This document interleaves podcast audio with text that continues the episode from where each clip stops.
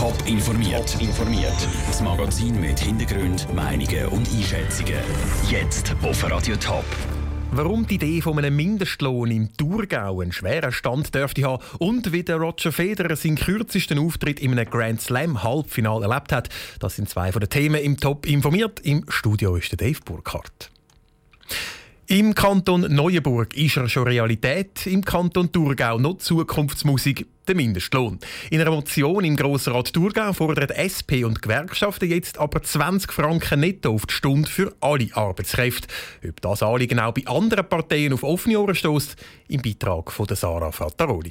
Coiffeursalons, Tankstellenshops und Landwirtschaft. Alles Tieflohnbranchen. Im Kanton Thurgau werden die Löhne durch Grenzgänger aus Deutschland zusätzlich gedruckt.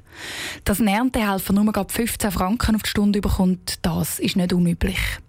Der Jakob Auer, SP-Kantonsrat und Präsident der Sektion Ostschweiz bei der Gewerkschaft Unia, fordert darum einen Lohn von mindestens 20 Franken netto in der Stunde. Skeptiker warnen vor einer Bürokratiewelle. Jakob Bauer findet aber, dass der Aufwand auf Arbeitgeberseite vertretbar sei. Wenn man von Anfang an weiss, man hätte 20 Franken, dann gibt es einfach von dem Tag an den Wechsel. Und dann stellt man niemand mehr unter 20 Franken. Der Aufwand ist bei den Unternehmungen, die jetzt Leute beschäftigen, unter 20 Franken einmalig. Und ich denke, das ist auch machbar. In ausnahmslos allen Fällen sind ein Stundenlohn von 20 Franken aber nicht realistisch, gibt auch der Motionär Jakob Auer zu.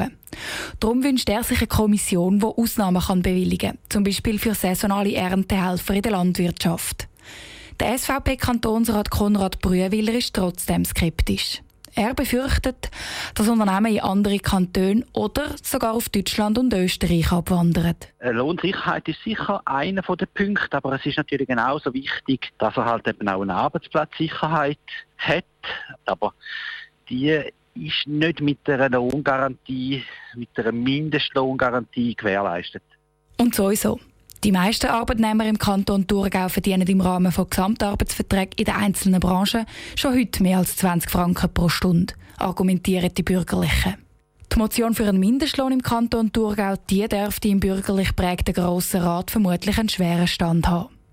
Coiffeusen und Detailhändler die können also in nächster Zukunft noch nicht mit einer Lohnerhöhung rechnen. Der Beitrag von Sarah Frattaroli. Wenn die Motion über den Thurgauer Mindestlohn im Grossen Rat zur Debatte steht, ist noch offen.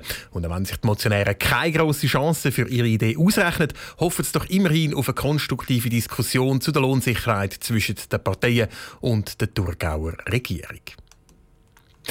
Im Kanton St. Gallen sollen Asylsuchende so schnell wie möglich in den Arbeitsmarkt integriert werden. Darum bietet der Kanton ab nächsten Monat mehr Deutschkurs für Asylsuchende an. Und zwar auch für Leute, die noch nicht entschieden ist, ob sie überhaupt in der Schweiz bleiben können oder nicht. Das hat der Regierungsrat entschieden. Was St. Galler Kantonsräte von diesen Kursen halten, Caroline Dittling hat nachgefragt. An fünf halben Tagen pro Woche dürfen gewisse Asylsuchende im Kanton St. Gallen künftig in Deutschunterricht gehen.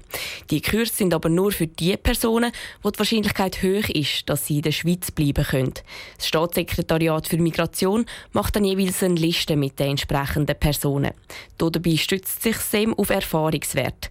Gar nichts von dem haltet der St. Galler SVP-Kantonsrat Sascha Schmid. Das Wort wahrscheinlich sagt ja schon, dass immer noch auch ein Teil Wahrscheinlichkeit besteht, dass er eben nicht bleiben kann. Und darum könnte die Investition auch ins Leere laufen. Kosten tun die Kurse in den ersten zwei Jahren gut 200.000 Franken. Das Geld wird rund je zur Hälfte vom Bund und von den Gemeinden gezahlt. Auf den Kanton fallen die Infrastrukturkosten.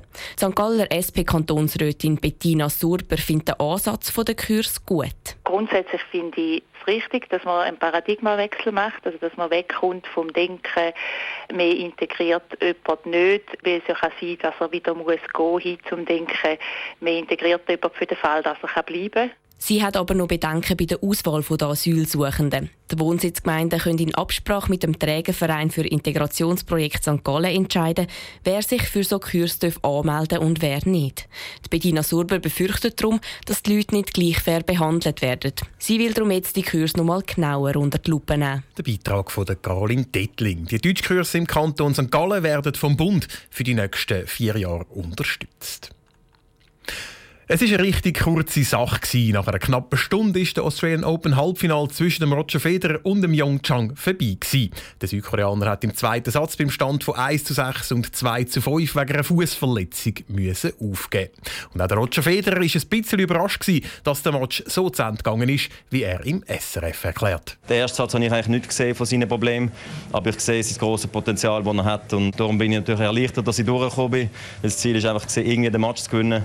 Dass es so gekommen ist, äh, überrascht mich natürlich schon ein bisschen. Aber ich habe gewusst im Vorfeld, dass er schon recht schon auf den Felgen läuft mit seinen, mit seinen Füßen. Man hat ihn gesehen, in der Garderobe rumlaufen, rumhumpeln schon seit Tagen. Und heute war es also der eine Match zu viel für den 21-jährigen Koreaner. Der Roger Federer auf der anderen Seite steht zu Melbourne zum siebten Mal im Final, hat Chancen auf Titelverteidigung und seinen insgesamt 20. Grand Slam-Titel. Die Vorfreude auf den Match am Sonntag ist darum groß. Das war das große Ziel, dass ich hoffentlich wieder eine Chance habe, den Titel zu verteidigen. Jetzt bin ich so nah.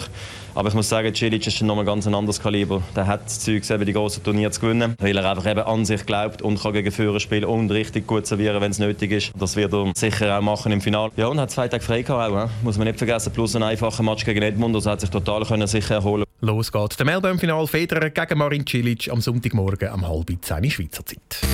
Top informiert, auch als Podcast. Mehr Informationen gibt's auf toponline.ch.